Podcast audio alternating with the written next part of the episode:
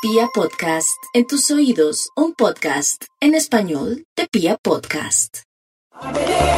La música se adentra al original. Canciones que salen de lo cotidiano. Una guía que cruza continentes y estilos. Directo desde Bogotá, Colombia.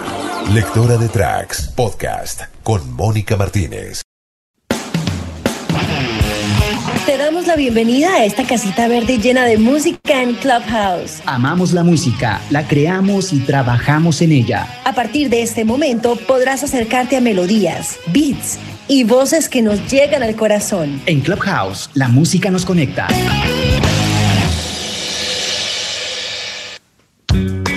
La banda pionera del rock colombiano, Aterciopelados, lanza su nueva canción Destapabocas, un adelanto de su nuevo disco.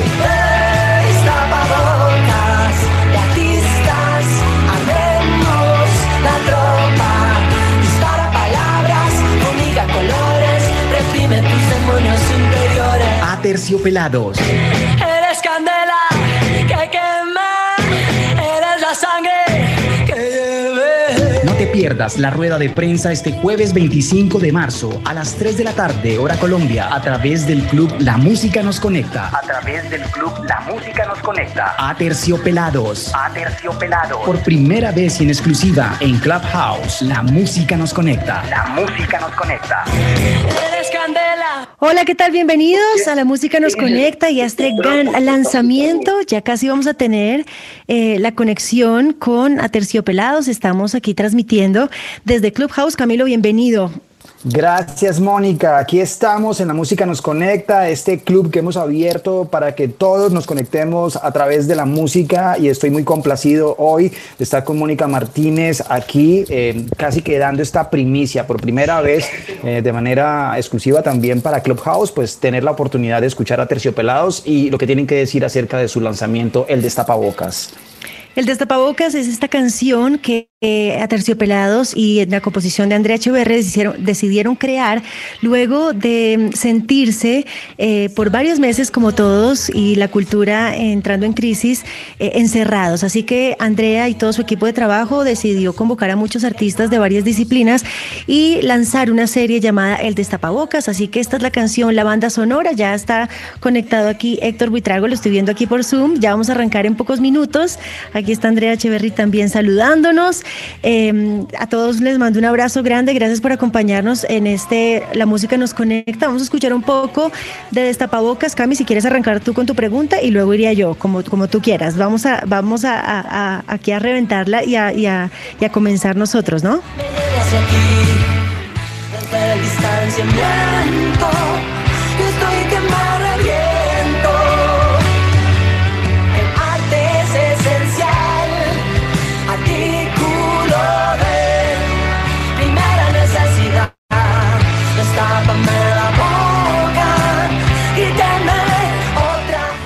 Sí, Mónica. eh, voy a plantear una pregunta desde Clubhouse. Estamos en La Música Nos Conecta. Mónica Martínez y Camilo Jacome, muy complacidos de saludar a Andrea Echeverria y Héctor Buitrago.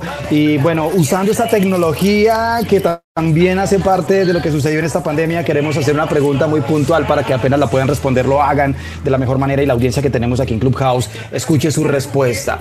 La canción plantea claramente que el arte hay que entenderla como artículo de primera necesidad y casi que esto nos hace pensar que es igual de importante al alimento, a la medicina.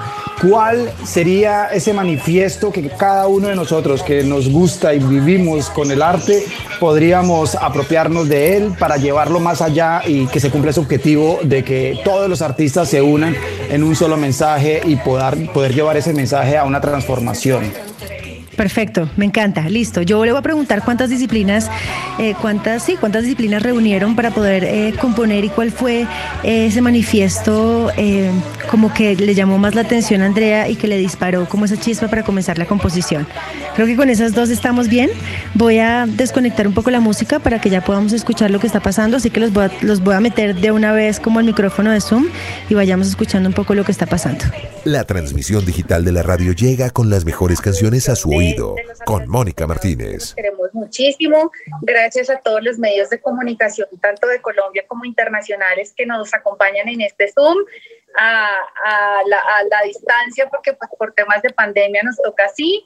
Eh, actualmente acá en el Zoom está todo el equipo de Terciopelados, también está el equipo de The Orchard, el equipo de Sony Music, dándoles la bienvenida y el agradecimiento a todos por asistir.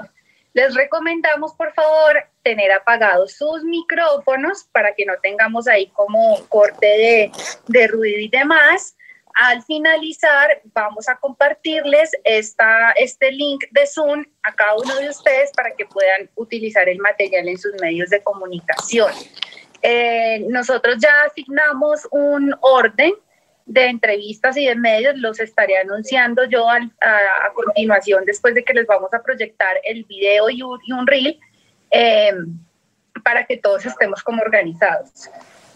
El día de hoy también nos realizadora de televisión con más de 15 años de experiencia en diseño, producción y realización. Muchas gracias, Ángela, por acompañarnos. También está Eduardo Muñoz, director del videoclip de Estapabocas y de la serie Estapabocas con más de 10 años de experiencia y reconocimiento a nivel nacional e internacional. Ellos también pues, van a tener una pequeña intervención acá, se van a presentar, nos van a comentar un poquito acerca de, de sus roles. Entonces, de nuevo, gracias y ya Juan Andrés del equipo de Terciopelados va a hacer la proyección. Gracias a todos y por favor, micrófonos muteados. La música descrita de una forma distinta. Lectora de tracks, podcast con Mónica Martínez.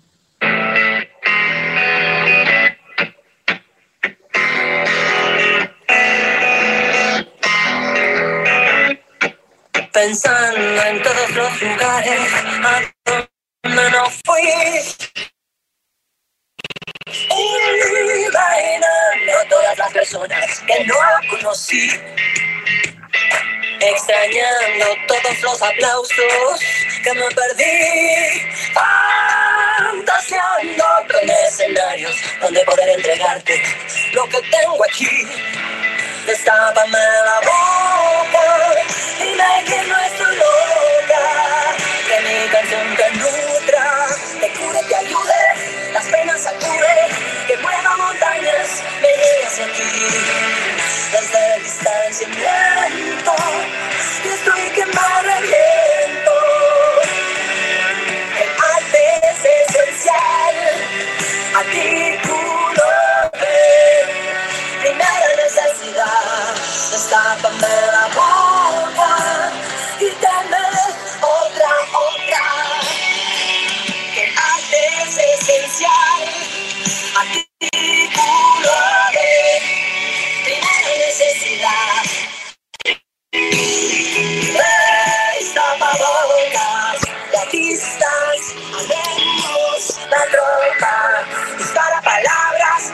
voz.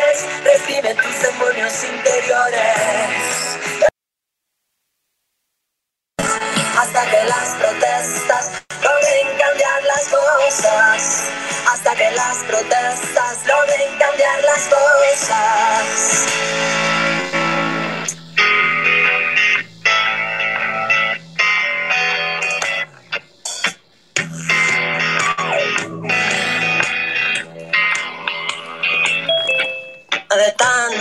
Encerrada, ya quiero salir. Tal vez prefiera acostumbrarme, quedarme aquí, no arriesgarme a ir.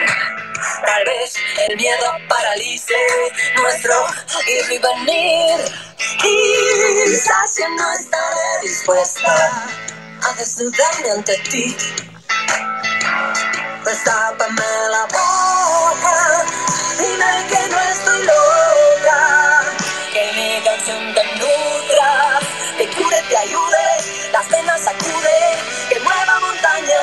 montañas, me lleve hacia ti. Desde distancia en tiempo, yo estoy que me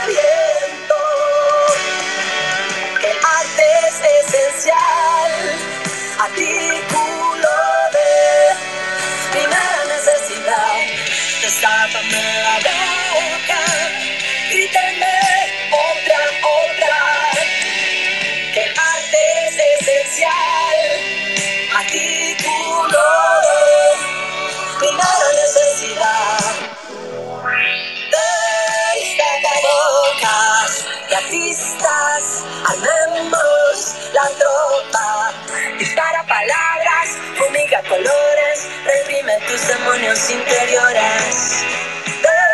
Destapabocas hasta que las protestas logren cambiar las cosas. Hasta que las protestas logren cambiar las cosas.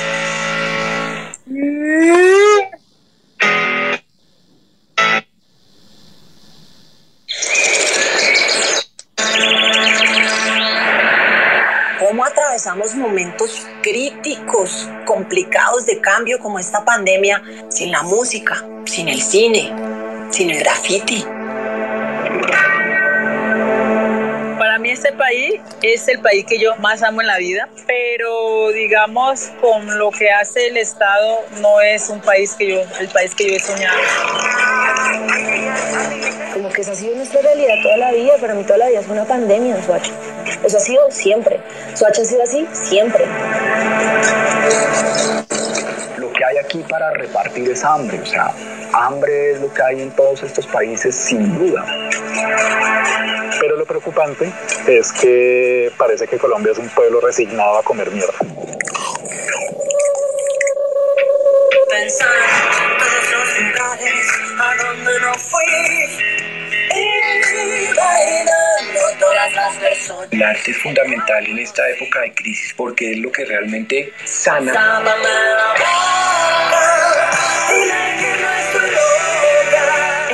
Serie decidimos invitar artistas para que piensen, digan todo lo que tienen que decir y creen.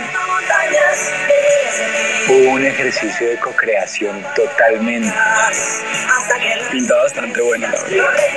Esto es el Destapabocas.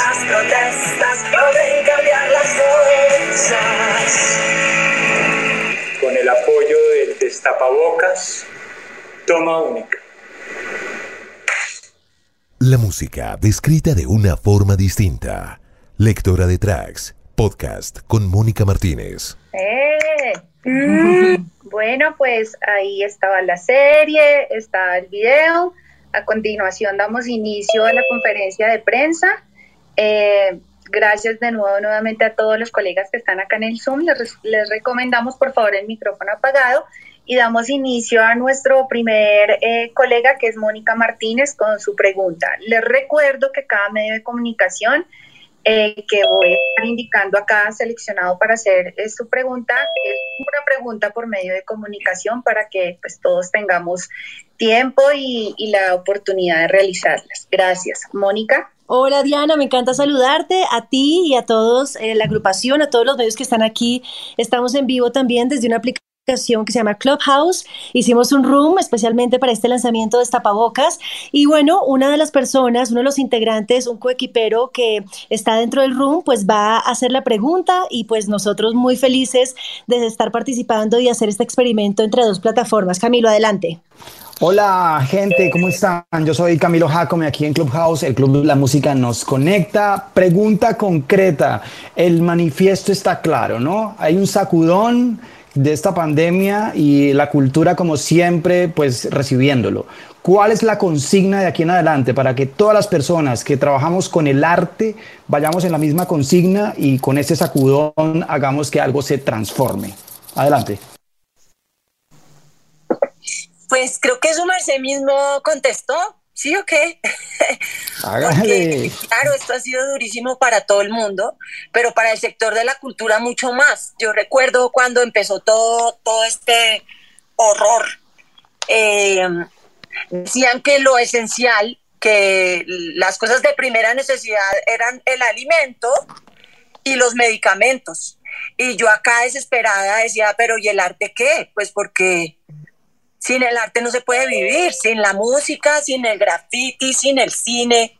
Y pues de, de alguna manera también es el sector más de pronto desagregado por un lado y descuidado por el otro, ¿no?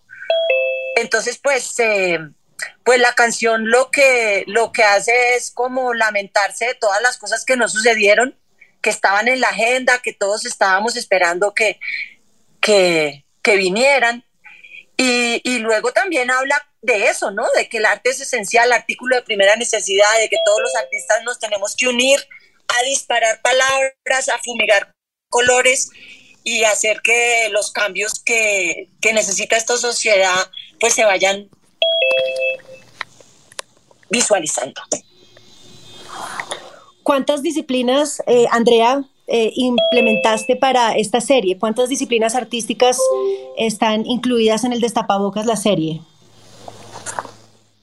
Eh, todo eso lo, lo contesto yo o lo contesta Eduardo. Eduardo me va a hablar el director de la serie, porque de alguna manera yo, yo soy la presentadora, ¿verdad? Yo no fui parte, digamos, del comité que escogió o de algo así yo soy presentadora.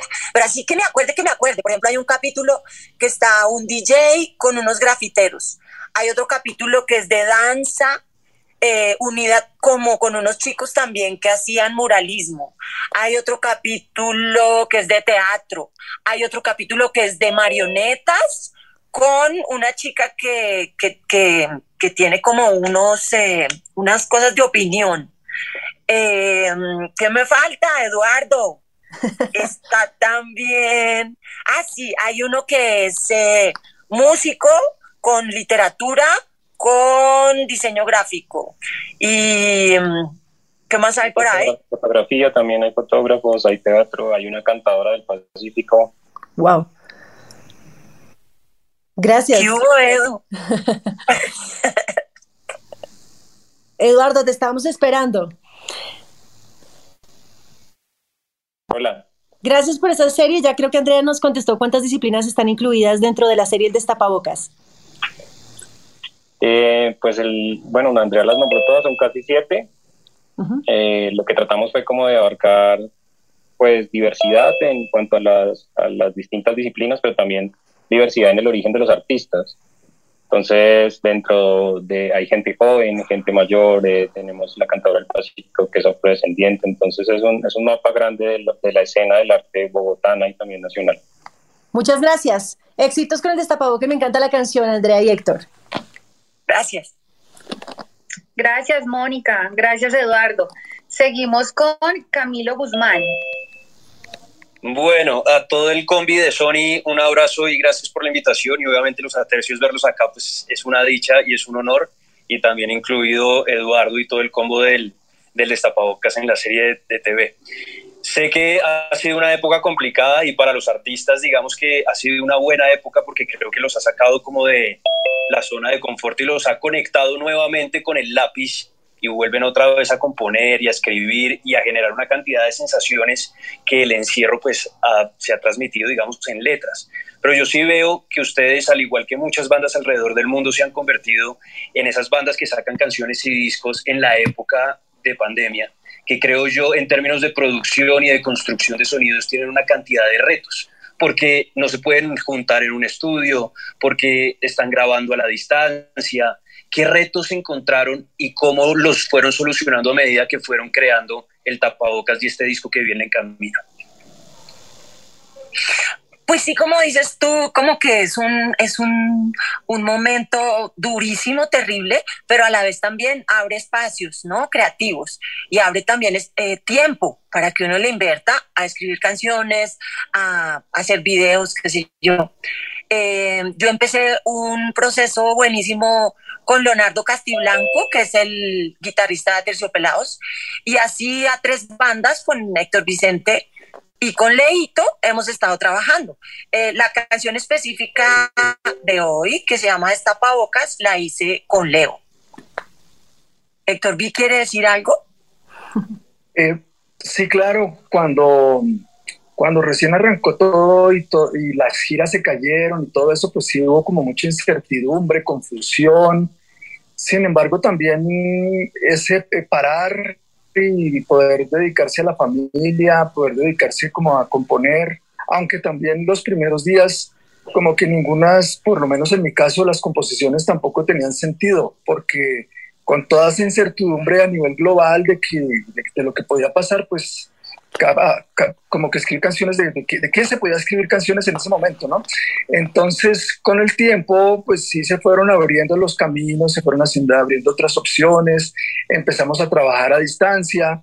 Eh, lo que nunca funcionó fue el ensayo, ¿no? Nosotros estuvimos muy optimistas un día queriendo ensayar a través de Zoom, imagínense, entonces eso sí fue caos total. No pasamos de un, dos, tres, cuatro. Ya pero pues ya, sí, solamente asumir y adaptarse y pues de todos modos es algo que ya se venía haciendo, ¿no? Lo de trabajar a distancia. Ahora pues se ha implementado aún más y se le saca como jugo y provecho todas esas posibilidades también. Sí, bueno, pues les quedó eh, tremendo los ensayos pasaban como ese video. a mí ese video me salió todo mal. Siento que está increíblemente divino y que el lip sync pues lo ajustamos hasta, hasta todo y ahora pasó. Así no es, ¿no? Mírenlos cada uno en sus casas que está súper regio. Pues tremendo, los felicito. Los felicito, un saludo grande a Leo, guitarrista brutal de los mejores y ahora productor con ustedes en esta vuelta, pues felicitaciones, la canción está muy bonita. Gracias. Gracias, Cami. Eh, seguimos con Pilar Schmidt de Noticias Caracol, Pili. Pili, estás muteada. Ya. Hola, ¿cómo están? ¿Qué hay? Hola, hola. Hola, ¿ya me escuchan bien?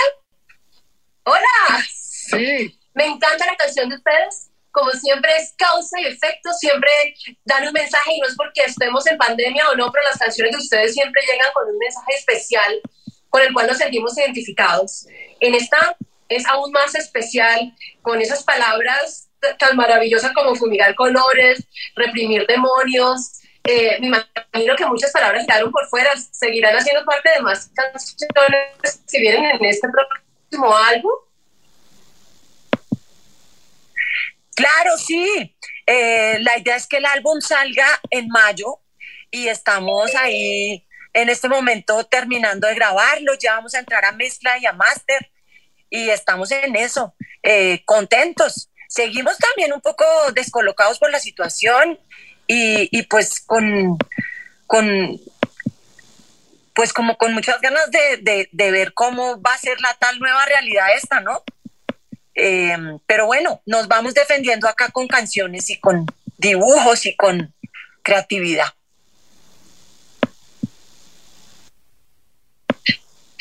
Héctor vi quedó en mi pantalla, quedó ahí friseado. ¿Seré yo? ¿Será malo mi internet o qué? Yo ya lo veo bien. Ah, ya, ya llegaste tú. De acuerdo, de acuerdo, sí. Ahí afortunadamente pues no sé, pues supongo que también hay una posibilidad de, crear y, tenemos como muchas ideas, canciones, ganas. Eh, entonces, sí, claro que vendrán más frases, más canciones. De todos modos, hay canciones que ya estaban grabadas que van a ser parte de ese LP, ¿no? Porque ahora, hasta que uno eh, va llenando con las canciones, pero van a haber unas siete, ocho, nueve nuevas, ¿no? Cheverry. Nueve. Nueve. Bueno, muchas gracias, Pili. Eh, seguimos. La transmisión digital de la radio llega con las mejores canciones a su oído, con Mónica Martínez. No, no, está por acá. Listo. Entonces, mientras ellas dos solucionan sus problemitas técnicos, seguimos con Marco Vergara de Red Más Noticias. Hola, hola, ¿cómo están? Hola. ¿Cómo estás, Andrea? Bien, gracias. Bueno, qué bueno saludarlos y felicitarlos por esta canción porque el mensaje es trascendental y yo creo que no, no, no sobra repetir este tipo de mensajes a la comunidad y sobre todo a las que los están consumiendo a ustedes. ¿Por qué elegir? Bueno, me voy con la primera pregunta sobre la serie. ¿Por qué elegir este tipo de historias y estos lugares específicos que vimos en Bogotá? ¿Por qué este tipo de historias?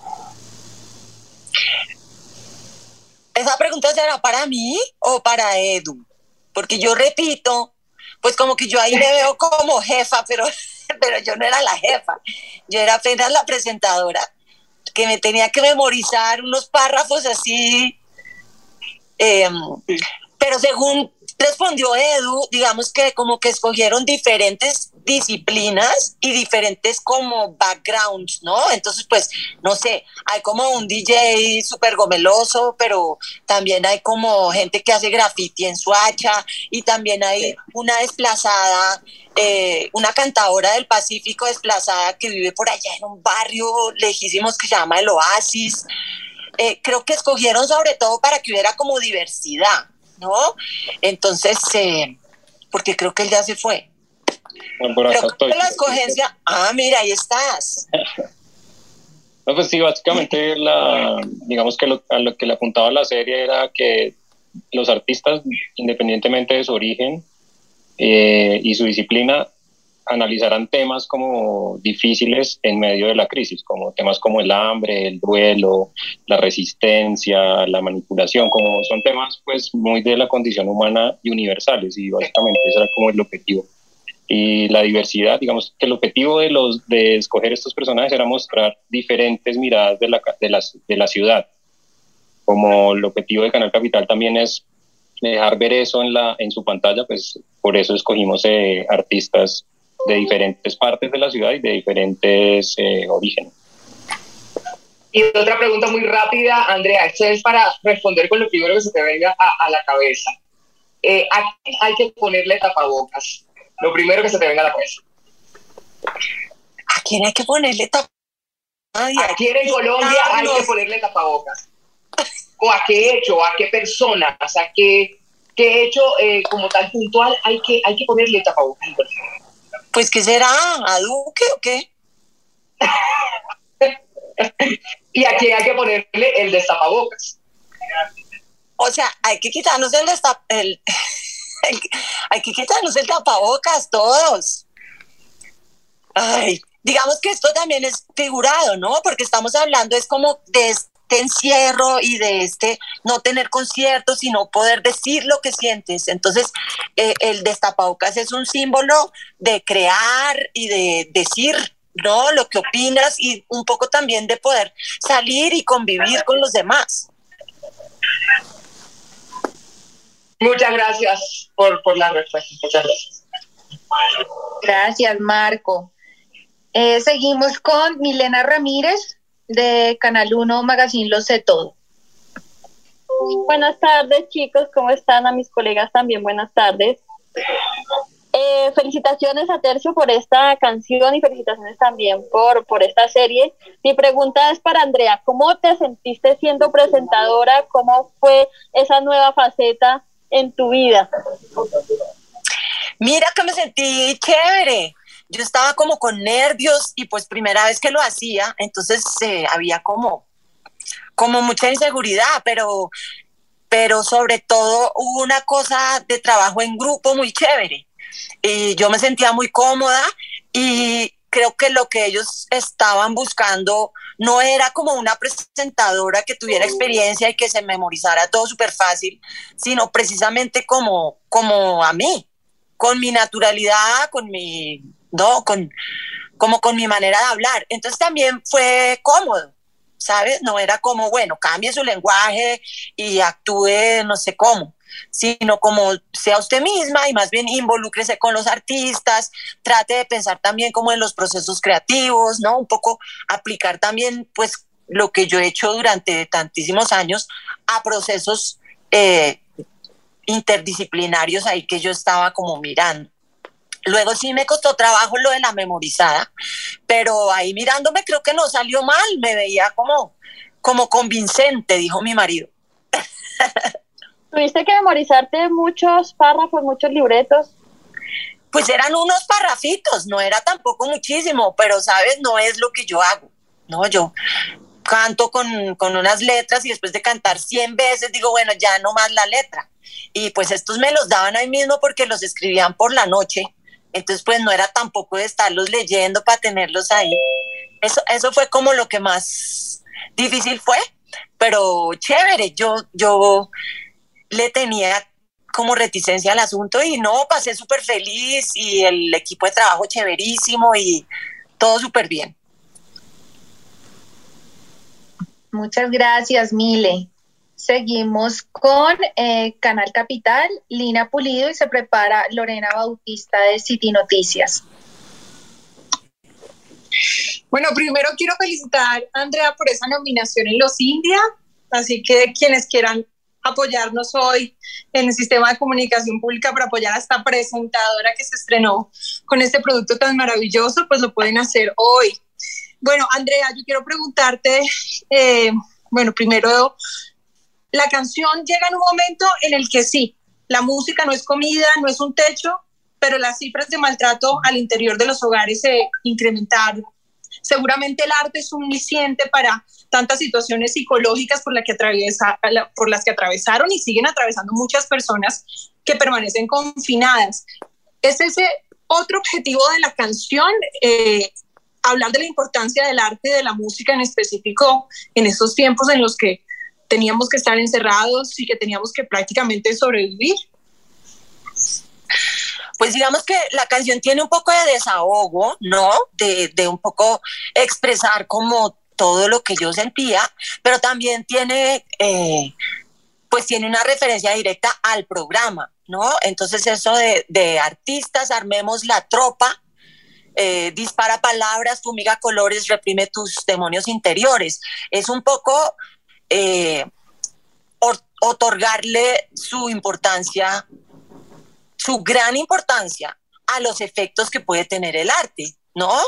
A, los efectos liberadores, a los efectos em, casi de conjuro, ¿no? Yo pienso que, que los artistas tienen que estar comprometidos con los cambios que necesita la sociedad en un pedazo de la canción también se habla de las marchas, ¿no? Pues porque cuando empezó todo esto, eh, todo el mundo estaba en llamas y había marchas por todas partes y la sociedad estaba comprometida y exigiendo los cambios. Y pues digamos que, que, con toda la pandemia, pues todo eso quedó paralizado. Entonces un poco la canción lo que hace es...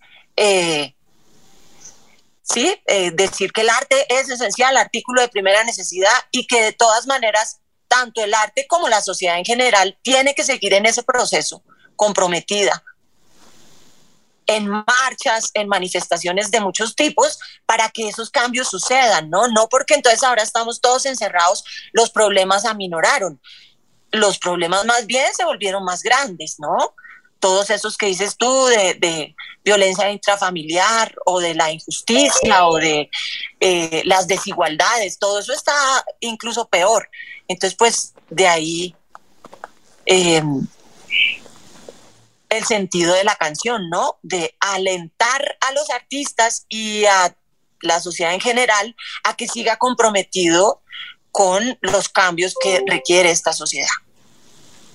Ah, eh, una última cosita, al inicio en la presentación escuché a una artista en Soacha diciendo, aquí las cosas han sido igual siempre, aquí hemos estado jodidos casi que desde siempre los artistas. Tú, como artista, ¿cómo recibes esa, ese, ese full de esa colega?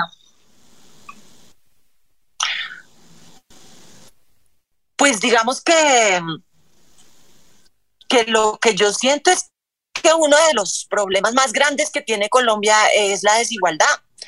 Y es que no haya salud gratis y que no haya educación gratis y que de alguna manera el lugar donde naces pues te determina de muchas maneras. Eso es muy terrible y, eso tiene que cambiar, ¿no? Eh, yo no sé específicamente cuál es la situación de la que era, ella se llama Era, es una grafitera increíble, no sé de qué estaba, a qué se estaba refiriendo en ese momento. Eh, pero yo sí creo que necesitamos una sociedad más igualitaria y que la gente tenga oportunidades. Eso es lo que tiene a Colombia como la tiene. Por eso mucha gente termina en la guerra porque finalmente puede ser la única opción que tienes que es una cosa muy terrible. Entonces, pues yo sí creo que una de las luchas que hay que enarbolar es la educación gratuita para todo el mundo. Nada, muchísimas gracias y felicitaciones por tremendo producto. Muchas gracias, Lina. Seguimos con eh, CMI Noticias, Rafael Lamos, y se prepara nuestro colega eh, de eh, Noticias RTBC, Jan Lamos. Hola Andrea, Héctor. Eh, Andrea, felicitaciones por la nominación. Eh, quería preguntarte a Héctor y a ti. La canción habla de esta transformación que dio el ser humano ante la pandemia y relata la vida del artista enfrentando esta realidad que es muy latente. Crea terciopelados que aún se necesita más ayuda del Estado gobernantes para fortalecer el trabajo de los artistas en general. Eh, en este tiempo que he estado haciendo entrevistas e investigando, muchos dan como, como, como resultado de que eh, han dejado sus pasiones como la música, la actuación, el arte, el graffiti, como lo dice Andrea, para enfrentar nuevos retos. O sea, no se está haciendo arte. Y eso es muy lamentable en un país como Colombia y más en esta región donde el arte es el camino a muchas cosas. Pues sí, tiene razón. Eh, eh, no podemos hablar de esta situación como si ya estuviera superada. Estamos en medio de ella, ¿no? Y como que pensábamos que era un año y pues este año pinta parecido al pasado. Eh, pues es lamentable. No somos el único sector en, en, emergencia total, ¿no? Hay, hay, muchos sectores que también están muy mal. Yo no sé si también al, al yo siento que al, al sector artístico le hace falta cohesión. Creo que los actores, por ejemplo, están como más organizados y por ahí han como ganado luchas, pero los artistas, no sé, como que cada uno está por su lado tratando de sobrevivir y, y sí, yo no, yo, yo no conozco eh, medidas o, o, alivios o estímulos, son muy pocos, ¿no? Los, los que se ven. Entonces, pues sí, definitivamente yo creo que, que se necesita una política mucho más seria y definida para echarle una mano a los artistas, para que el sector cultural no naufrague totalmente. ¿Qué dice Héctor Vicente? Sí, creo que la canción hace un llamado bien, bien importante a que no olvidemos que el arte es sanador, ¿no? Pues para, para momentos como estos, precisamente el arte es importante porque nos puede mantener bien, nos puede mantener eh, eh, armónicos, nuestra manera de, ver, de, ver, la vida, si estamos preocupados, si estamos deprimidos, el arte, la música, todo nos, nos, puede reconfortar nuevamente. Entonces el primer llamado es a, no olvidar que el arte es una herramienta para, para el espíritu, para, para que podamos eh, alimentar nuestro espíritu. Y también yo creo que hay un llamado importante a que, a que nosotros como sociedad recuperemos el lugar del arte, ¿no? El lugar del arte debe estar en un lugar importante de la sociedad, como dice la canción, artículo de primera necesidad. Entonces también es para que como sociedad eh, reevaluemos dónde tenemos el arte, la importancia del arte y lo defendamos también entre todos. Si no hay, si de parte de los gobiernos o las instituciones no hay un apoyo, pues yo creo que nosotros como sociedad debemos exigir por él porque el, porque el arte también es, es medicina, sanación. Entonces, así nos, nos, ahorraríamos mucho, mucho de tema de salud mental, por ejemplo, ¿no? Con, con si tuviéramos eh, acceso a arte de buena calidad, donde pudiéramos gastar nuestro tiempo de buena manera, todo esto creo que es, es una exigencia que hace la canción. Muchas gracias. Felicitaciones. Gracias, Rafa. Hola, Andrea. Muchas gracias, Rafa. Em, seguimos con Jan Lamus de RTBC Noticias. Jan, ¿estás por acá? Bueno, como no está, seguimos con Carlos Ochoa de Teleantioquia. Hola, ¿cómo están? Los saludos de mi Museo de Telenovelas. Felicitaciones por la nominación, Andrea. Quería preguntarle sobre el arte de este video. ¿Cómo fue crear paso a paso? Porque siempre nos sorprenden con unos videos súper originales y creativos, pero este tiene como pedacitos de animaciones, de animales, de ecología, de todo lo que ustedes quieren decir. ¿Cómo fue? ¿Ustedes fueron al computador, vieron todo el proceso o dieron como la idea y ya los creativos lo hicieron? Nada, yo no hice nada primera vez en la vida, eso lo tiene que decir Edu, porque todo eso fue parte, digamos, de los mismos realizadores del, de la serie del Destapabocas y de los mismos diseñadores gráficos. Por ahí está Edu, ¿o no? Por aquí sigo. Ay, mira, explícanos cómo fue esa divinidad, Edu. Pues digamos que la estética, la línea gráfica de la serie tiene que ver con el collage un poco porque es como juntar diferentes eh, elementos eh, bajo una sola idea. Entonces lo que hicimos fue usar la misma estética de la serie para el videoclip y, tratar también de, encajar un poco en la estética de Terciopelados que siempre es un poco arriesgada, que siempre está buscando generar como semióticas distintas y, y conceptos potentes en las imágenes. Entonces a eso va eh, esta estética de recortes y que mezcla un poco lo mecánico con lo orgánico y, y básicamente es eso, es como la suma de diferentes ideas o de diferentes elementos para generar un, una idea visual o una, un concepto que hable de la importancia de los artistas. Y también lo que quisimos fue vincular artistas eh, callejeros, los muchachos que salen en el videoclip son chicos que se dedican a hacer circo en semáforos, eh, también salen algunos miembros de los participantes de la serie, pero básicamente respondía a eso, a, como al, a la tropa de artistas. Y, yo eh, había como un, un, billete ahí que eh, se suponía que era para para maquillaje y estilistas o algo así, ¿no?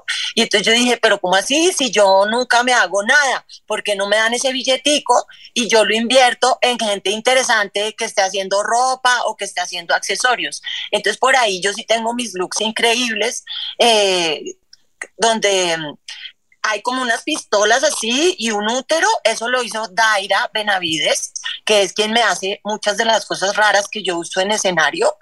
Y por ahí también hay unos, una ropa de diamantina arcoíris que tiene un, un, proyecto increíble que se llama Rediseñémonos, eh, que tiene mano de obra como de gente adicta así mal.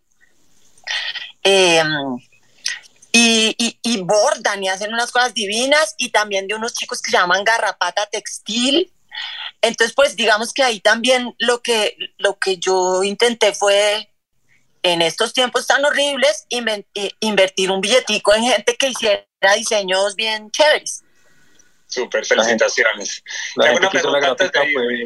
Quería preguntarte, Andrea. Ya espera, espera, espera, que Eduardo va a decir quién hizo la gráfica. Ah, dime, dime. La, la gráfica la hizo una empresa como emergente, son, eh, está compuesta, se llama Focus, está compuesta por tres personas básicamente, el trabajo lo hicieron Pepe y Ali, que si están por ahí, pues un saludo grande, ellos fueron toda la, la ejecución y, y, los que pusieron pues en, el, en la imagen lo que queríamos lograr. Muchas gracias. Andrea, quería preguntarte, ya eh, tienes nominación a Lucinda Catarina por ser presentadora, cantante, has hecho música para telenovela como Isabel Melavelo. ¿Te veremos actuando en una telenovela pronto o no te gustaría? Yo no creo. no ¿Por creo. Qué no? no sé, actriz, no sé. Yo como que llevo toda una vida tratando de ser yo misma o tratando de, ¿no? De como de zafarme de, de, de, estereotipos y de, y de lo que se supone que uno debe hacer o como se supone que uno debe actuar.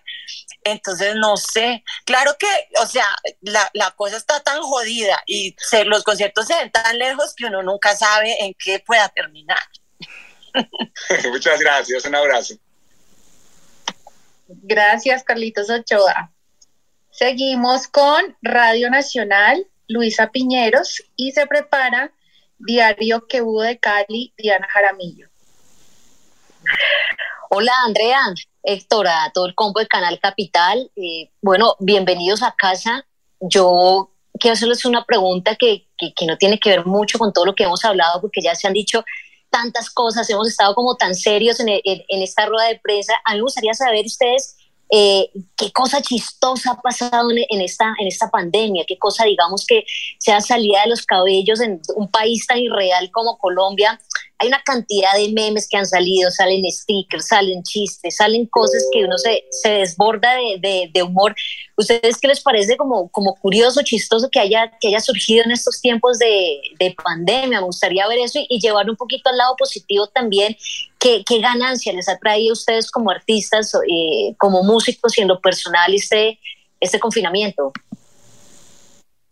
Pues yo el otro día vi un, un, yo no sé si se llama meme o qué, soy, soy uga uga, pero era como una cosita que era una niña, una bebecita, casi apenas caminando por primera vez, y la mostraban y a cada cubito que se acercaba, medio enchufe, medio lo que fuera, ella como que quería gel.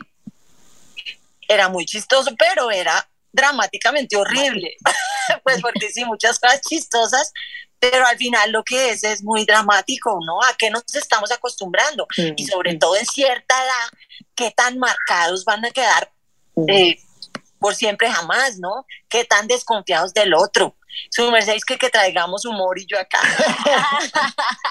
no, pero es que el humor, el, pero es que el humor no es para reírnos, sino para justamente llevarlo a ese lado de que lo que uno puede creer que, que es divertido es, dramático, Andrea. Horrible. Pero su merced vio esa, la del bebé. Claro, buscando claro. esa yo que no, es, es cruel. Cruel, cruel pero es para entender el, mundo que estamos viviendo hoy en día. A Héctor, ¿qué le parece así como, como insólitos? Que eh, aquí en Colombia han pasado unas cosas que uno es de no creer, que se convierten como en un chiste en serio. Pero Héctor, ¿qué le ha parecido insólito? Y, también, digamos, como en lo personal, ¿qué, ¿qué le ha traído de positivo todo este tema que ya cumplimos más de 365 días aquí en la casita? Hola Luisa. Ah, bueno, pues bueno, de, chistoso, pues todos los memes que han surgido con, con, las interacciones a través de las plataformas así de conferencias, ¿no? Pues todo eso que ha pasado con lo del abogado que tenía el filtro del gato, era, eso sí fue mundial, eso sí fue increíble, ¿no? Pero qué frecuente. Ah, no, pues es que eso fue, fue muy famoso, ¿no? ¿no? ¿Lo vieron? Un abogado que estaba en una conferencia y se le prendió el filtro de Zoom y tenía cara de gato. Entonces él estaba explicándole a, como, como otro abogado, creo que era, un juez, que no, que no era un gato, que él era, que simplemente se le veía la cara de gato, pero no. Y eso fue pues viralizado y, pues era muy, muy, muy divertido, muy chistoso. ¿Sí lo vieron, no? ¿O solamente lo vi yo? No, eso, pues, no, en el mundo entero se vio eso. se lo vamos a compartir a Andrea para que, que, vea la cosa. Bueno, pero aquí en Colombia lo que se ha visto, bueno, de, pues ya la cuestión política y social realmente sí ha sido pues muy, muy, muy triste, ¿no? De ver que no hay realmente empatía, que, que, que todo está como en, función de, de como de continuar en el poder y de manejar las cosas para, para, para tener el, propio beneficio. ¿no? El control, sí, pero no beneficio de la, de la población, un momento en que todos debimos ser empáticos, que debimos unirnos, no, eso sí que siguen, pues digamos que una cosa positiva es que se ven mucho más todo ese tipo de cosas, ¿no? Se ven de frentes, uno tiene que confrontarlas, eh, eso es duro, pero también es bueno porque se están viendo. Y ahora de lo positivo, eh, entre todo, entre todas las cosas que también hay muchas que son, han sido muy fuertes, muy complejas de superar, se están agilizando eh, y, eh, como si agilizando muchos procesos que de pronto iban a, tocar, a tomar más años. Hay personas que están dejando las ciudades, ¿no? Se están yendo para el campo, están como, como, que, sienten que, que ahora ya no, la ciudad no es lo que las prioridades, que se puede trabajar en la casa, que prefieren estar en, espacios cercanos a la naturaleza.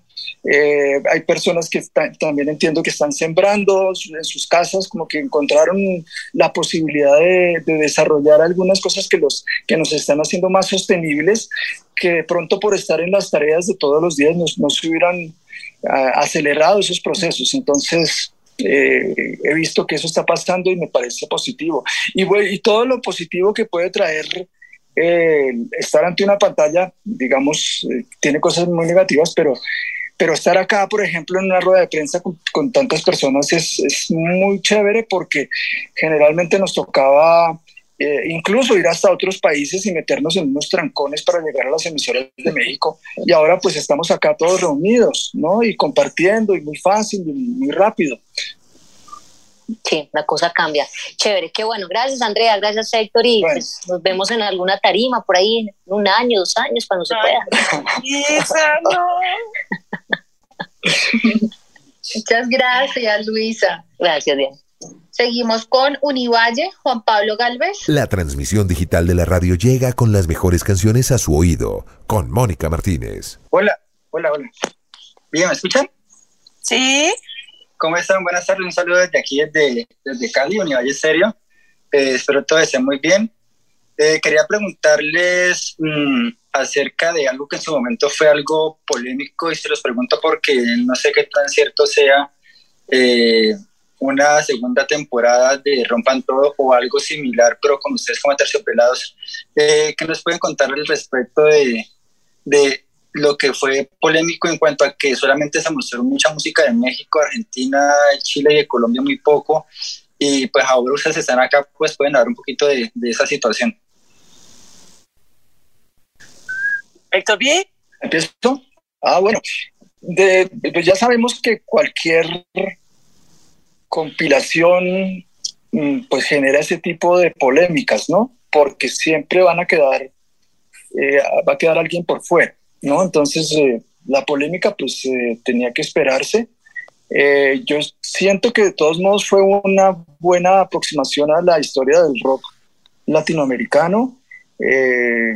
no podemos desconocer que, que, Argentina y México tienen más historia que otros países, pero sin embargo, claro que hubo mm, mm, fallas, tiene, el documental tiene debilidades, pero yo pienso que fue un documental que logró transmitir pues, mucho del espíritu del rock eh, de ese momento, de los noventas, y pues también de toda la historia que muchos no conocíamos incluso, y nos, nos contextualizó también con, con, momentos históricos y situaciones políticas. Entonces, pues eh, en ese sentido está bien. Me parece que, que, que, yo le veo más cosas positivas que negativas a ese documental. Y respecto al futuro, y respecto al futuro, sí, sí, sí hay unos planes por ahí, pero no creo que no se pueden decir. No. Ya, chévere. A mí me encantó, rompan todo. Eh, y pues sí, sin duda, pues la historia del rock colombiano comparado con Argentina o con México, pues, pues es, es mucho más chiquita, ¿no? Pero sí, pues uno se pregunta, pues la insistencia, no sé, que salió tanto compañía ilimitada, pues uno dice, pero tan raro. Pero ajá, eh, como dijo Héctor, lo más chévere fue ver como todos los contextos, ¿no? Y cómo, cómo fueron cambiando como las leyes y las condiciones. Eso a mí me encantó. Y sin duda, los realizadores son argentinos, entonces pues también por ahí, eh, pues había un, pues un subrayamiento de lo argentino y de lo mexicano, pero que en realidad también es real. Eh, sí, yo le, yo le sumaría que de todos modos el, la, como que la historia relata hasta más adelante de los 90 y no alcanza a llegar hasta, hasta 2020. Entonces también por eso creo que no alcanzaron a quedar bandas muy importantes de Colombia que están en este momento. No podemos desconocer que, que desafortunadamente, por no sé por qué razones, entre ellas la infraestructura de la escena colombiana, no se logró que en ese momento bandas como La Derecha, 1280 Almas, otros grupos que estaban en ese momento lograran ser muy conocidos fuera de Colombia y eso tal vez hizo que no hubiese más presencia de, música y de bandas colombianas en el documental. Gracias, Juan Pablo. Gracias. seguimos con Quién y qué, periodista Erika Mesa. Y se prepara eh, William Rico. Hola Andrea, hola Héctor, hola Eduardo, hola a todos. Eh, espero que estén muy bien. Mi pregunta va por este lado. a ustedes se les ha visto transgredir toda la vida, pero digamos, acá esto, digamos, de ustedes de, músicos también, eh, pues hacer un, digamos un soundtrack y también hacer una, una serie.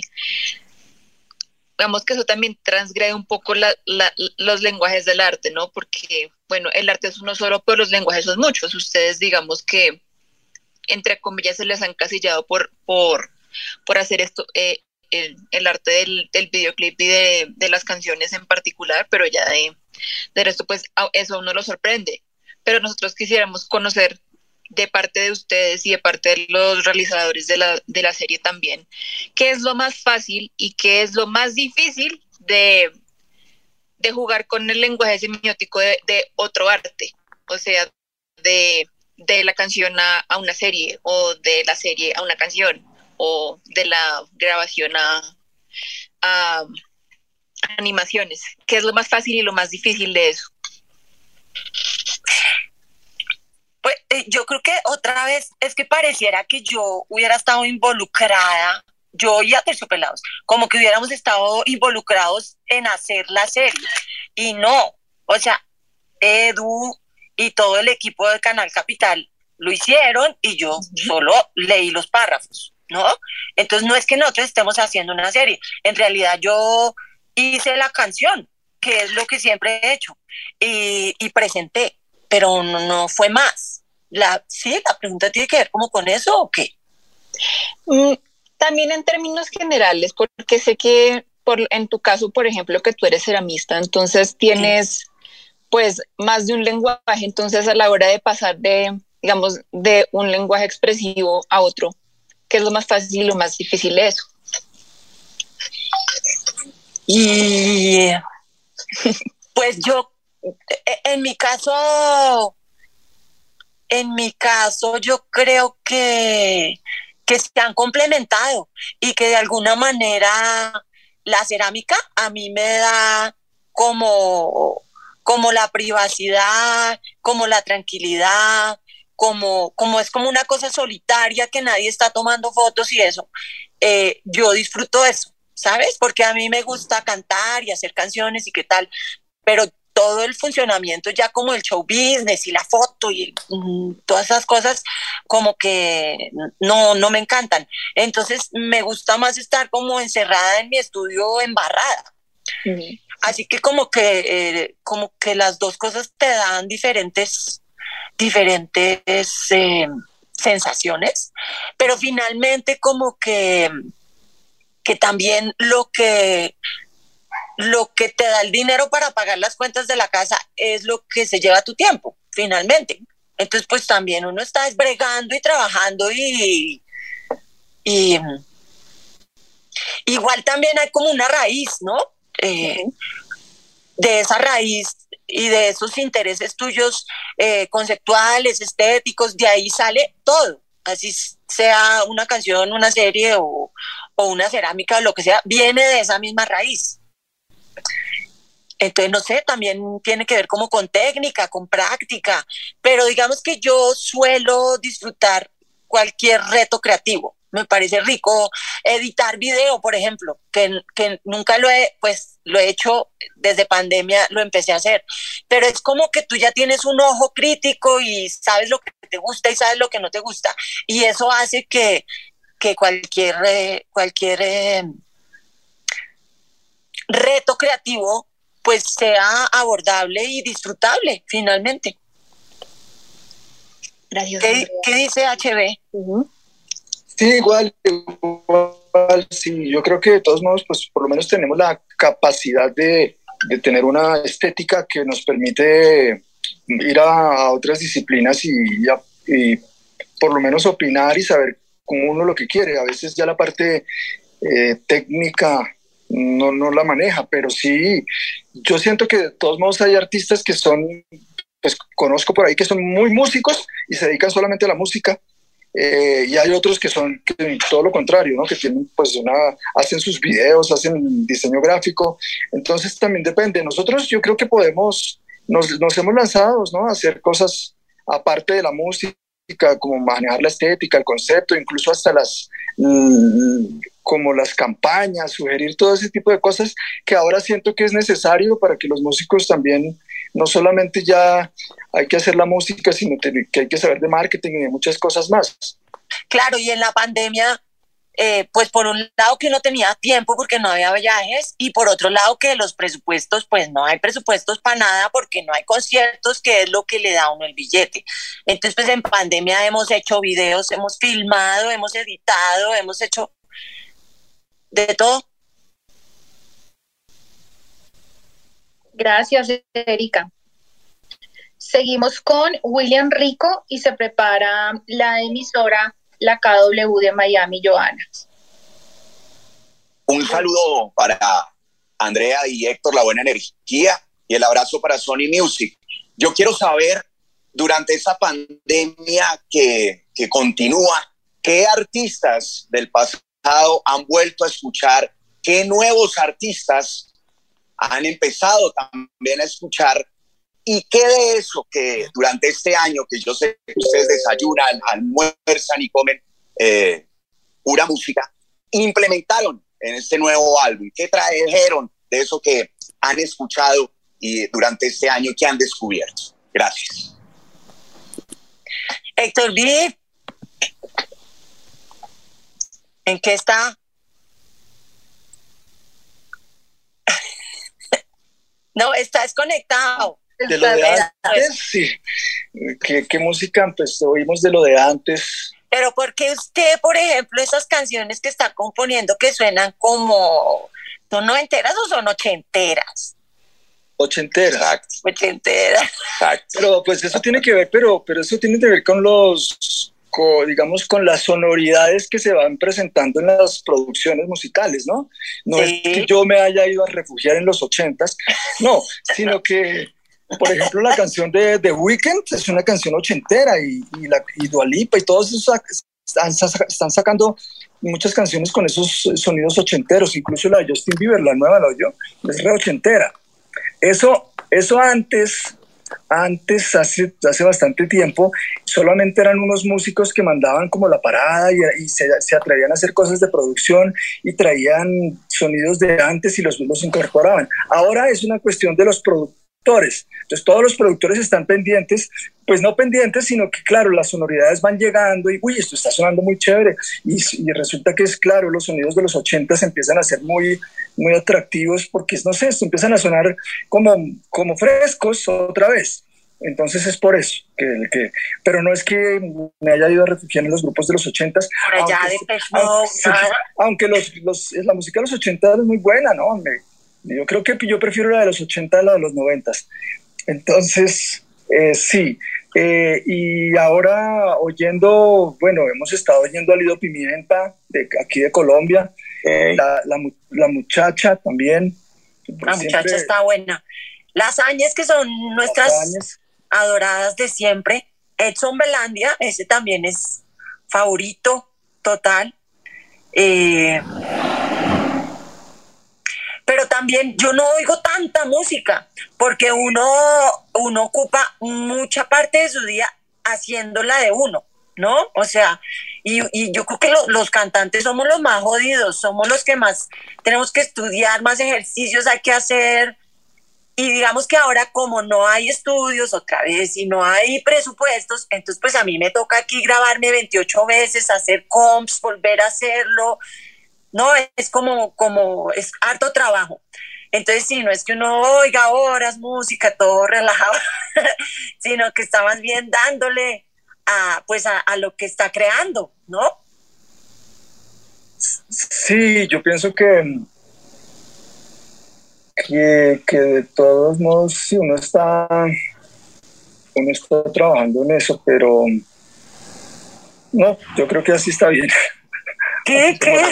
Está como Los dejó picados, ¿qué iba a decir?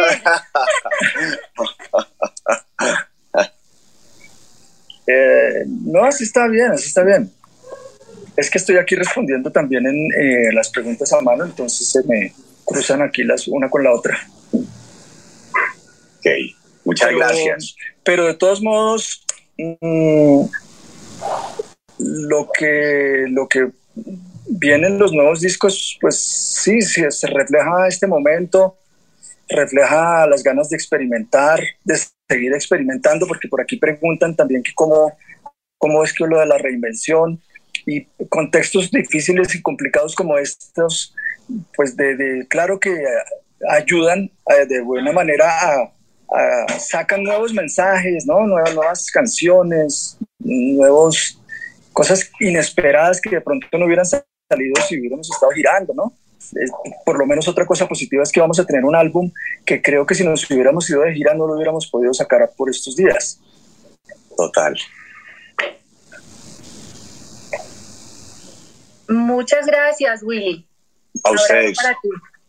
Seguimos con eh, KW Radio desde Miami y se prepara nuestro medio Signos de Argentina, por favor. Hola amigos, les saluda Joana Catalán eh, de la KW en Miami y estoy muy contenta de ser parte de esta rueda de prensa el día de hoy, tener la oportunidad de entrevistar a Andrea y Héctor, íconos del rock latinoamericano con la banda Aterciopelados. Y bueno, quiero felicitar a Andrea por su debut como presentadora en esta serie que ya ha ganado tres nominaciones a la India, a la India Catalina, ¿no? Y también quiero felicitar a Héctor y Andrea por el lanzamiento de esta nueva canción que es el soundtrack de la serie El Destapabocas. Y bueno, después de ver el trailer, tengo entendido de que van a traer algunos artistas eh, invitados a la serie para que expresen su opinión acerca del arte como artículo de primera necesidad. Yo quisiera saber cuál es el objetivo principal de traer a estos artistas para que hagan parte de la serie. Ya se trajeron, ¿no? Eh, eh, eso ya se filmó eso fue el año pasado, de hecho, y, la idea de la serie es que en cada capítulo se invitan varios artistas de diferentes disciplinas y se les pone un reto creativo. Entonces, no sé, como dijo Eduardo hace un ratico, son como temas muy, eh, digamos, álgidos, ¿no? Entonces, pues está un, uno de los temas fue el duelo, otro de los temas fue la, lo políticamente correcto, otro de los temas fue la migración, otro de los temas em, fue el hambre. Entonces, digamos, en cada capítulo se invitan varios artistas, se les pone un reto y se un poco se persigue cómo fue todo el proceso creativo. Y al final del capítulo está el producto que, se, que, que hicieron. Entonces, pues ese es el, ese es el, esquema de, la serie. Perfecto. Y bueno, además de eso, tengo entendido que esta canción que escribiste, El Destapabocas, surgió de ese sufrimiento del encierro durante la pandemia, ¿ok? Ya hablamos acerca de cuál es la definición del destapabocas, pero para evitar polémicas y malos entendidos, ¿qué no es el destapabocas para ti? Que no es el destapabocas. Porque el destapabocas tiene un significado bastante simbólico. Sí. Exacto. Pero hay gente que lo puede malinterpretar. Ajá. Eh, entonces, para aclarar un poquito a la gente, para que no haya malos entendidos acerca de qué es el destapabocas. Bueno, eh, yo ya expliqué, pero vuelvo y explico. Entonces, Em, un poco la canción va de, todas mis sensaciones, ¿no? Mis sensaciones de encierro, mi sensación de que todo lo que estaba planeado para el año, que era súper positivo y súper chévere, todo se canceló. Entonces, pues como esta añoranza de la gente, de los escenarios, de los conciertos, de los aplausos, eso está en la canción. Pero a la vez también está esa sensación de que cuando empezó todo el encierro se hablaba mucho de los artículos de primera necesidad y se mencionaba sobre todo el alimento y los medicamentos. Entonces en la canción yo digo que espero que mi canción te nutra, te cure, te ayude, ¿no? De alguna manera yo pienso que el arte es igualmente importante que a punta de comida y medicamentos no vamos a sobrevivir por lo menos cuerdos. Entonces, pues esa es la, eh, el sentido de la canción. Y hago referencia a Destapabocas, entonces hablo de una tropa de artistas y hablo de disparar para, para palabras y fumigar colores. Y un poco hablo le doy al arte la función de seguir apoyando todos los cambios que necesita la sociedad. Entonces hablo de hasta que las protestas logren cambiar las cosas. Por ahí va. Entonces no es como quitémonos los, los tapabocas y vámonos a una fiesta todos a contagiarnos, creo que eso era lo que su merced decía, sino que hablo de poderse uno eh, pues porque digamos, la tapada de boca no es solo esto, sino es el hecho que no haya viajes, que no haya conciertos, que no haya públicos, que no haya, ¿sabes? Te sientes como que te pusieron un corcho y te pusieron vinilpel en toda la cabeza. Entonces es como destaparse la boca, dar tu opinión, crear, gritar, cantar, qué sé yo, es como, como una liberación de todas estas normas y esta real, nueva realidad que, pues que es tan terrible, ¿no? Tan, tan aislada y tan apabullante. Exactamente. Y, bueno, pensé que es importante aclarar esa parte, ¿no? De pronto hay personas que no lo van a entender muy bien desde el punto de vista simbólico. Y, bueno, eh, quería recalcar que ustedes son de verdad un orgullo colombiano, tienen un gran talento y ustedes son unos artistas muy auténticos y por acá los vamos a estar esperando en Miami. Ay, muchas gracias. Y Andrea, ¿le puedes dar un saludito a los amigos de la KW? ¿Cómo no? Aquí Andrea Echeverry desde Bogotá. Les mando un beso grandote a todos los amigos de la KW en Miami. Besos. Gracias, Andrea. Un beso. Muchas gracias, Joana, desde Miami. Seguimos con nuestro medio de Argentina, Signos, Marcelo, y se prepara el siguiente medio de México, Irresponsable TV chicos de Aterciopelados eh, desde Argentina, acá Marcelo.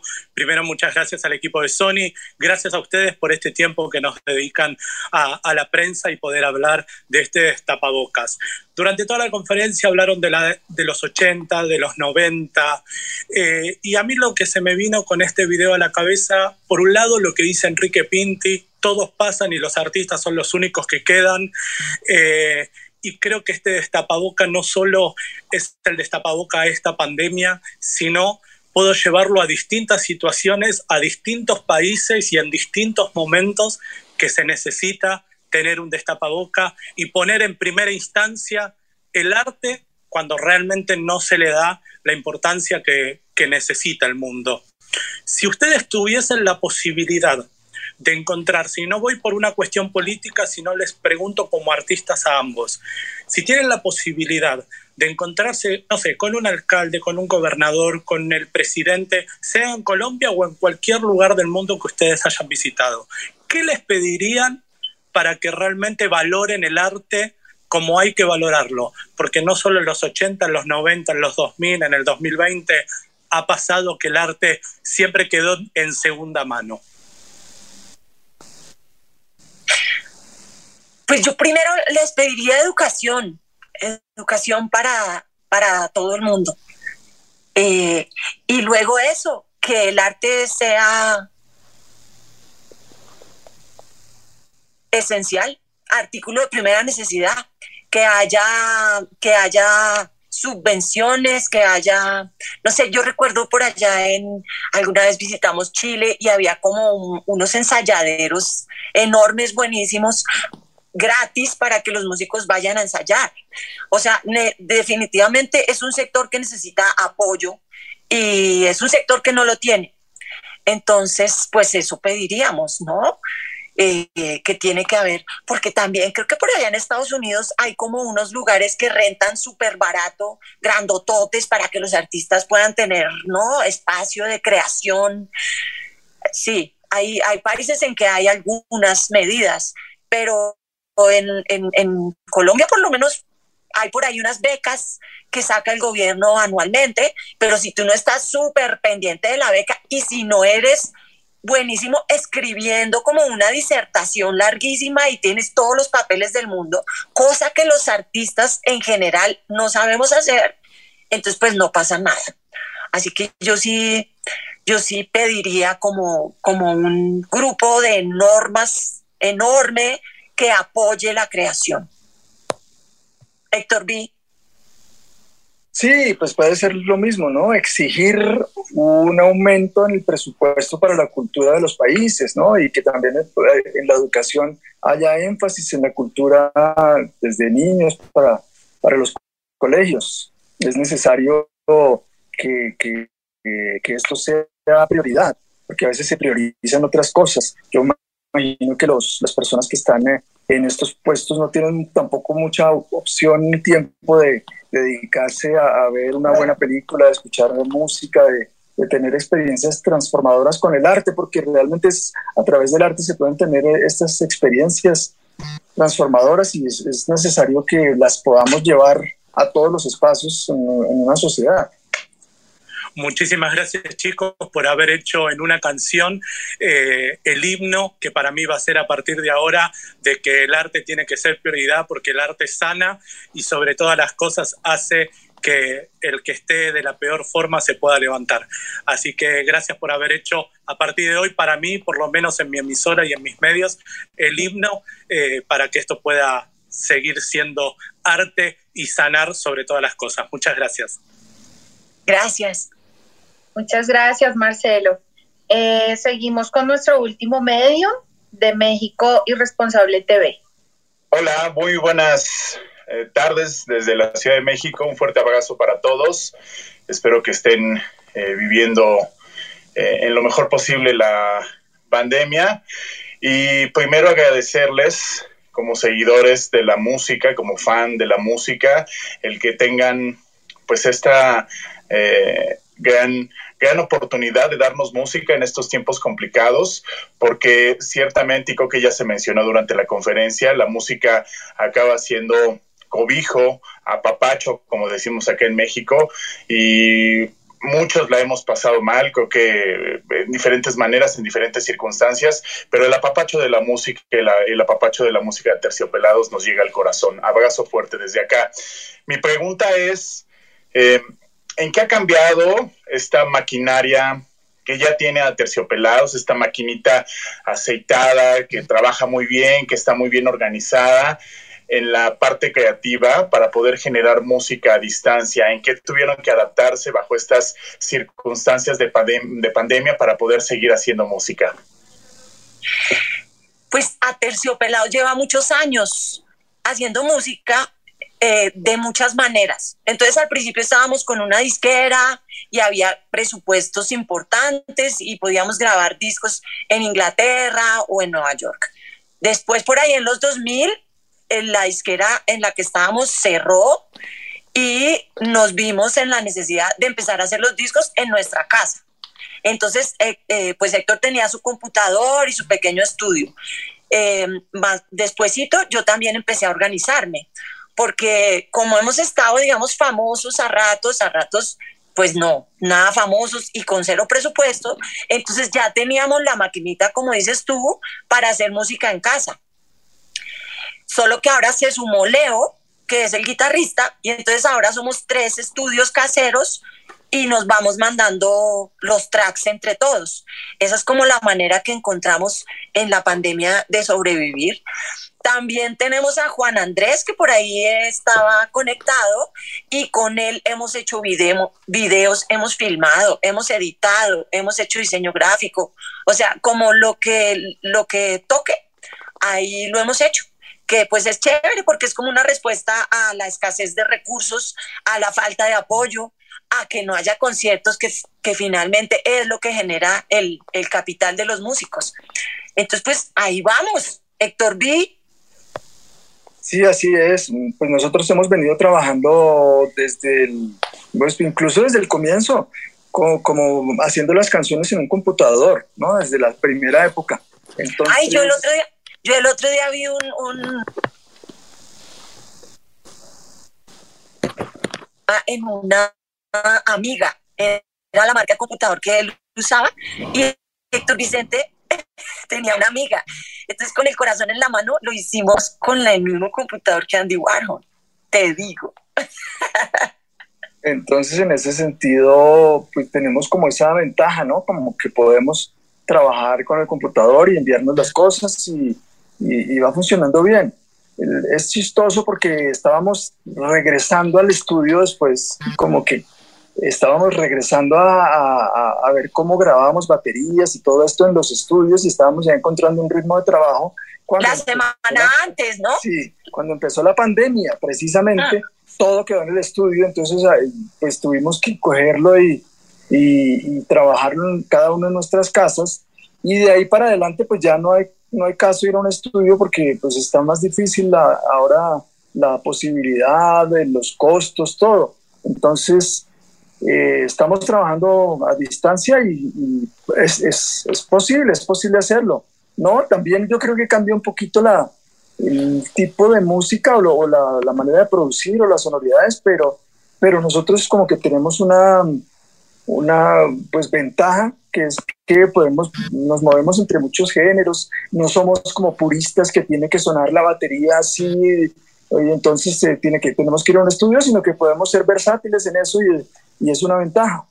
Sí, porque yo creo que nos hemos adaptado, como, como dije al principio, a, como a, todos los momentos de la industria musical, a cuando hay presupuesto y hay ¿no? elegancia y cuando no hay nada. Igual nosotros seguimos ahí adaptándonos y haciendo música. Qué chingón, les mando un abrazo desde la Ciudad de México. Gracias. Un abrazo. Muchas gracias, Jorge. Gracias. Bueno, gracias Andrea, gracias Héctor, a todos los equipos de trabajo, a Terciopelados, todo el equipo, a Canal Capital, a Dior, Sony Music, por supuesto a todos los colegas, amigos y periodistas que nos acompañaron en esta conferencia de prensa. En nombre de todos, muchas gracias. Eh, gracias por el apoyo. Ya a la medianoche de hoy en Colombia ya sale el video, eh, estará disponible en el canal de Aterciopelados de YouTube. Todos muy pendientes. Y en el mes de, de mayo, como lo decían los Aterciopelados, vamos a estar lanzando el álbum. Eh, en breve les compartiremos ya el link del Zoom de la conferencia de hoy y eh, también acá por el chat vamos a compartirles unas piezas para redes sociales para ustedes en sus medios de comunicación, por si las quieren también publicar y compartir, les agradeceremos muchísimo. Yo, yo quería hacer una acotación final y es que la serie la van a poder ver también en abril eh, en Canal Capital a las 6 de la tarde desde el 5 de abril y a las 9 de la noche. También pues para hacerles la invitación para que vean la serie El Destapabocas con Andrea. Genial, Ángela, muchas gracias. Mm. ¿Qué? ¿Se acabó esto? Héctor Vicente ha estado contestando cosas acá. Sí, ha estado muy activo acá en el chat del Zoom multitasking. Diana, yo podría pedirles un saludo de parte de Héctor y Andrea a Clubhouse, a esta aplicación en donde los estamos transmitiendo y en este momento hay varias personas que están ahí. Claro, claro que sí, Bueno, eh, Andrea eh, y Héctor, felicitaciones por Destapabocas. Gracias por estar con nosotros en este room y este lanzamiento de su nueva canción. Eh, gracias, un saludito para todos los de Clubhouse, que estén súper bien. Bien, sí, un abrazo. Aquí, ay, claro, yo por ahí te he visto, lectora de tracks eh, en Instagram. Eh, te, vamos a, te vamos a mandar un vinilo a propósito en estos días. Sí, un saludo a toda la gente que está acá en el room. Entonces, gracias por, por compartir la entrevista y hasta pronto. Hasta pronto. Gracias. Chao. Gracias, chao, feliz tarde para todos. Chao. Chao, gracias. La música descrita de una forma distinta. Lectora de tracks, podcast con Mónica Martínez. Hola, bueno, aquí estamos nosotros ahora. Cami. ¿Cómo van? ¿Cómo van? Bueno, aquí estuvimos con Andrea Echeverri y Héctor Buitrago, eh, pues por supuesto, escuchándolos atentamente acerca de todo esto que se llama Destapabocas, que por supuesto también pues tiene un formato de serie donde Andrea Echeverry se estrena también como presentadora y pues con un manifiesto bastante claro acerca de lo que esta pandemia trajo eh, a los artistas, ¿no? Y a manera de reflexión para que pues entre todos digamos que trabajemos cada vez más para que la cultura mm, pues tenga como la atención de esas instituciones que que, deben apoyarlas, ¿no? Y nosotros también los que trabajamos con el arte, de cualquier manera, pues como que nos unamos eh, en el mismo sentido una vez como este sacudón pase un poco. Así que, Moni, pues nada, eh, muy, muy, muy, muy, que, muy complacidos, ¿no? Con, con Pelados en esa rueda de prensa por primera vez en Clubhouse. Así que, pues, aquí estaremos y, no sé si las personas de, la audiencia quieran eh, expresarnos lo que quieran acerca de esta rueda de prensa. Claro, me encantaría, Oscar. Bienvenido. Los que quieran levantar la manito, aquí estamos. Em, por si tienen algunas preguntas, esto va a quedar igual, está grabándose y va a quedar en un podcast de lectora de tracks.com. Después se los vamos a poder distribuir, pero ahí en esa plataforma van a poder escucharlo. Em, Oscar, hola. Hola, Mónica, Camilo, Morty, buenas tardes. ¿Cómo están todos? Bien, Oscar. Bien, Oscar, bájale un poquito a tu micrófono. Si es, es que es un audífono, no, no. Ah, ok, vamos a bajarle un poco aquí a la zona. ¿Ahí está mejor? Mejor. Ok. Eh, bueno, llegó tarde siempre y hoy creo que no fue la excepción. Eh, no, no, no escuché la canción. ¿Usted va a volver a pasar la canción? Claro que sí, ya la estamos alistando. Vale, chéverísimo. No, pues felicitarlos Creo que es la primera vez en Clubhouse que se transmite en, en simultánea, pues se podría llamar de esa manera, una rueda de prensa de un lanzamiento tan importante como este grupo, que es un grupo eh, eh, insignia del, del rock en español colombiano y latinoamericano. Qué chévere. Gracias, Mónica. No, pues muy feliz de poder haber hecho esto. Eh, quiero mostrarles entonces la nueva canción. Antes quiero también mostrarles parte de nuestra producción, a ver si todos estamos escuchando bien. Cami, tú eres mi monitor. Ustedes hacen parte de este experimento. Por primera vez, como dice Oscar, estamos uniendo a través de Clubhouse varios mundos paralelos eh, de la industria de la música y esa es como nuestra intención. Así que gracias de verdad por, por apoyarnos en estas iniciativas y, y, vamos a ver cómo sale. Así que seguramente cada vez vamos a estar mejor, pero hoy la reventamos con Aterciopelados. En Clubhouse, la música construye cultura, la música nos conecta. En Clubhouse, la música nos conecta. Y entonces ahora vamos con el estreno, con esta nueva canción. Pueden encontrarla si quieren ver el videoclip, que está buenísimo, como Andrea lo estaba mencionando, en YouTube, en el canal de Canal Capital, lo ponen a Terciopelados de Estapaboca y ahí van a poder encontrar el videoclip. Lo estrenaron hace pocas horas. De hecho, aquí tenemos 10 y... Te damos la bienvenida a esta casita verde llena de música en Clubhouse. Amamos la música, la creamos y trabajamos en ella. A partir de este momento podrás acercarte a melodías, beats y voces que nos llegan al corazón. En Clubhouse, la música nos conecta y todo lo que dijo Andrea, pues que era la primera vez que ella participaba como presentadora y no como cantante. Entonces aquí vamos con la nueva canción de Terciopelados. Gracias a todos por estar con esta sala, como lo dijo Camilo, y continuaremos con nuestros experimentos, pero todo para llevarles la música que es lo que nos conecta.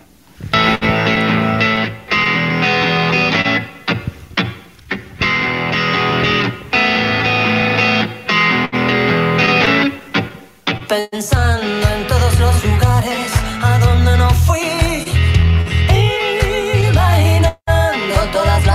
que no conocí, extrañando todos los aplausos que me perdí, fantaseando con escenarios donde poder entregarte lo que tengo aquí.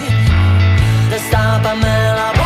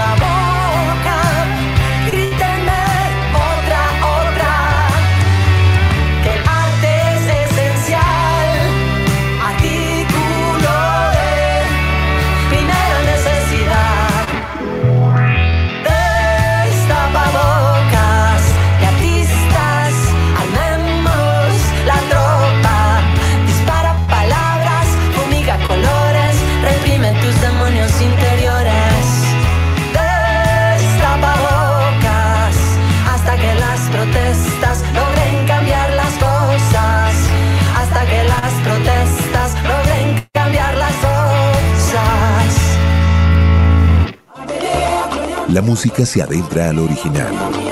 Canciones que salen de lo cotidiano. Una guía que cruza continentes y estilos. Directo desde Bogotá, Colombia. Lectora de Tracks, podcast con Mónica Martínez.